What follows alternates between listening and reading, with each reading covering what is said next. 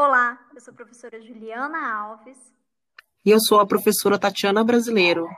E nós estamos no RED Mentoria em Redação. Hoje falaremos sobre o gênero dissertativo. Você já se perguntou por que ele é o escolhido para as provas de concurso? Porque não é um conto, uma carta, uma crônica? Pois é, Tati, muitos alunos podem ter essa mesma pergunta, ou talvez nem tenham se feito essa pergunta. O gênero dissertativo é escolhido em primeiro lugar porque ele é um gênero diferente de um conto, uma crônica, uma carta, talvez, né?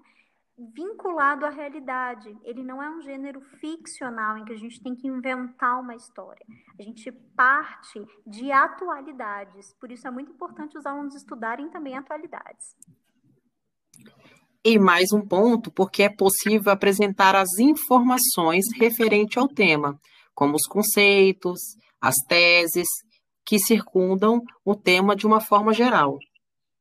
É, outra característica é que ele é um gênero impessoal. O mais importante são os fatos e não a opinião pessoal de alguém.